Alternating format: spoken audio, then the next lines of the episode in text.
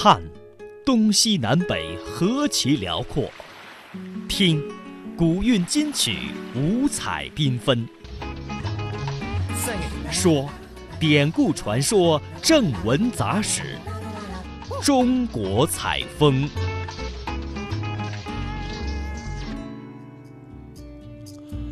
好的，节目最后呢，走进我们今天的中国采风。海西州地处青藏高原北部、青海省西部，是青海、甘肃、新疆、西藏四省区交汇的中心地带，也是进出西藏的重要通道。长江源头、丹雅丹地貌、千年冰川、可可西里自然保护区等闻名遐迩，也吸引了越来越多的人的关注与向往。节目最后的中国采风，我们将会继续带您走进神奇柴达木、魅力海西州。您刚刚听到的是幼年藏羚羊的叫声。这些藏羚羊是被可可西里索南达杰保护站的志愿者救助的。一九九四年，索南达杰为了保护藏羚羊，一个人同十八名偷猎者枪战，英勇牺牲。一九九七年，在可可西里东侧的昆仑山脚。建立起了索南达杰自然保护站，促进了可可西里藏羚羊保护的进程。从2000年开始，索南达杰自然保护站志愿者行动启动。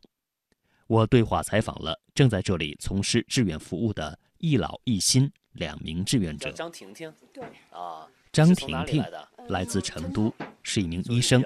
刚来到这里两天。本来我之前我去年来过一次可可西里嘛，然后我一直就比较喜欢那个，嗯，张羚羊，然后想过来做一点事情。你在这儿现在是做什么工作呢？嗯，喂一下小羊嘛，然后展厅的时候帮着介绍一下情况嘛，然后反正什么都都做吧，捡一下垃圾啊什么的。你来之前是听说过这里有什么样的工作，或者是这里的情况吗？听说过，因为我去年都是时候来过这里，然后才回去决定你在网上申请的。和你一起来的有多少人？两个，还有我们一个朋友。那在这儿就是你感觉他们的条件啊，和你想象的，还有外界报道的有什么差别吗？比我想象的要好一点吧，因为我之前想象的这个地方应该是没水、没电、没信号，那现在还有电有水，比想象的好很多了。那这是社会帮助的结果吗？对，而且之前听袁哥也介绍过，一直以来很多。今天我们刚刚来的时候，都有不停的有游客过来，嗯，提什么水果呀、食品啊什么。就是等于呃，来这儿的游客也是，对，成为了志愿者是吗？对，而且经常好像去拉嗯去拉萨的，在这儿停的时候，都会送上什么水果啊、饮料什么之类的，这儿对这儿工作人员的必需品嘛，都会送上来。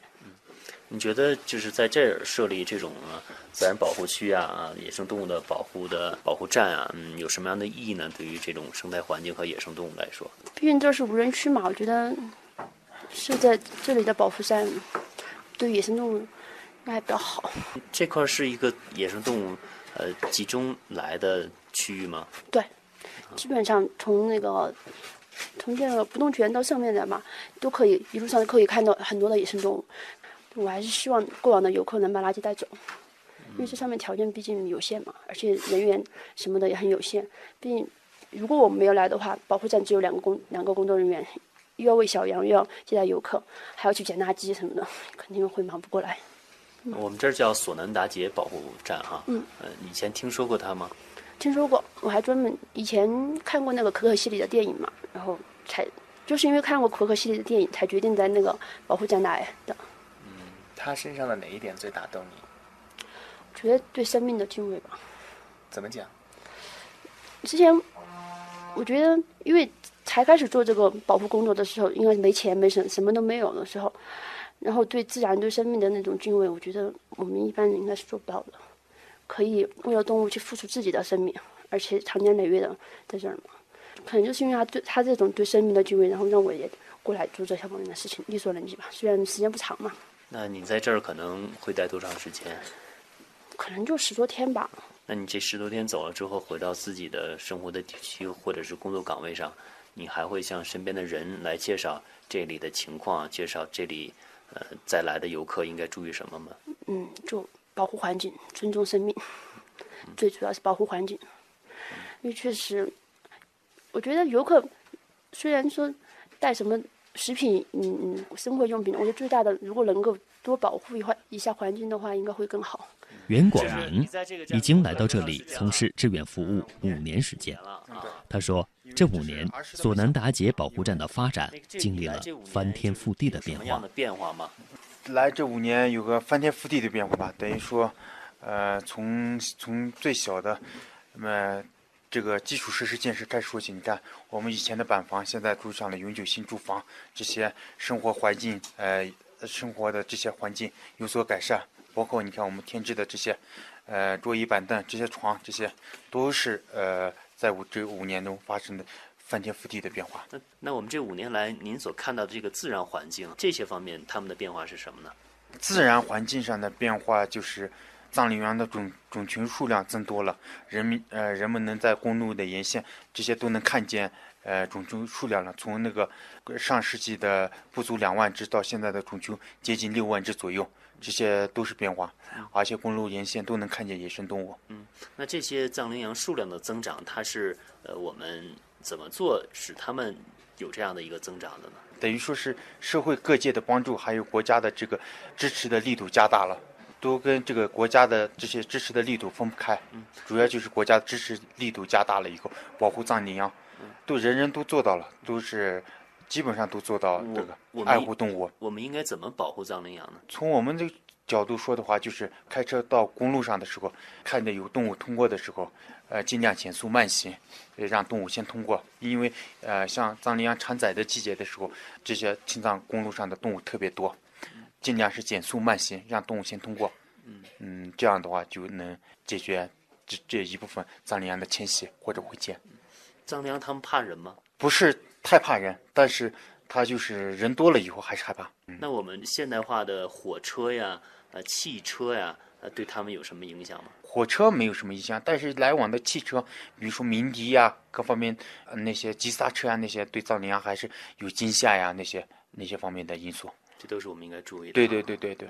嗯。那我们看刚才志愿者有谈到哈。呃，游一些游人可能会乱扔垃圾，这些垃圾对于环境和对于藏羚羊是不是很大的破坏？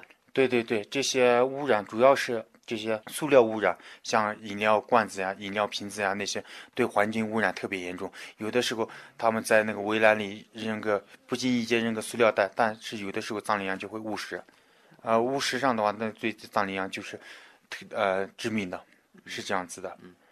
呃，我们有很多的游客来到这个保护区哈，也希望对藏羚羊做保护呢做一些贡献。那我们可以做哪些贡献？嗯，增加这方面的环境的改善和野生动物的保护呢？嗯，就是游客来了以后，首先就是能把自己的这些呃垃圾能够自自行带走啊。再一个就是。观看野生动物的时候，不要因为好奇心去摸野生动物，因为动物的抵抗力是特别差。因为刚出生的那些小羊的抵抗力特别差，能做到远观啊，不要近近距离去摸它，那些就够了。嗯，您怎么理解索南达杰的精神和还有我们现在应该怎么把这索南达杰精神给传承下去呢？嗯，索南达杰这个精神就是，呃，就是我们这个时代的。呃，一个人物，呃，是我们可可西可可西里的环保卫士，也是全国人民的环保卫士。所以这种精神就是要靠一代一代人、一代人一代人的，一直把他这种精神传承下去。我觉得，就我们现在就是靠着就是索南达杰这种精神。我对索南达杰保护站志愿者的采访之后，我更加深刻地了解了保护环境、敬畏生命的意义。现在。有越来越多的志愿者加入到了保护环境的队伍中，在这片高原上奉献着他们的青春和汗水。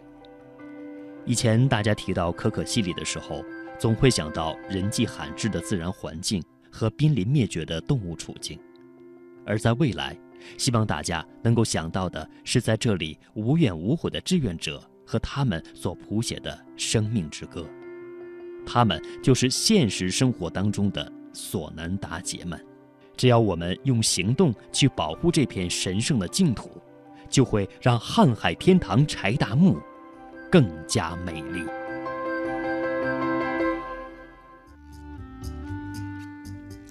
好了，节目的最后呢，依然是我们港澳小精灵公布答案的时间。那第一个问题呢是莲塘香园围口岸将会是香港与深圳之间的第几个陆路口岸呢？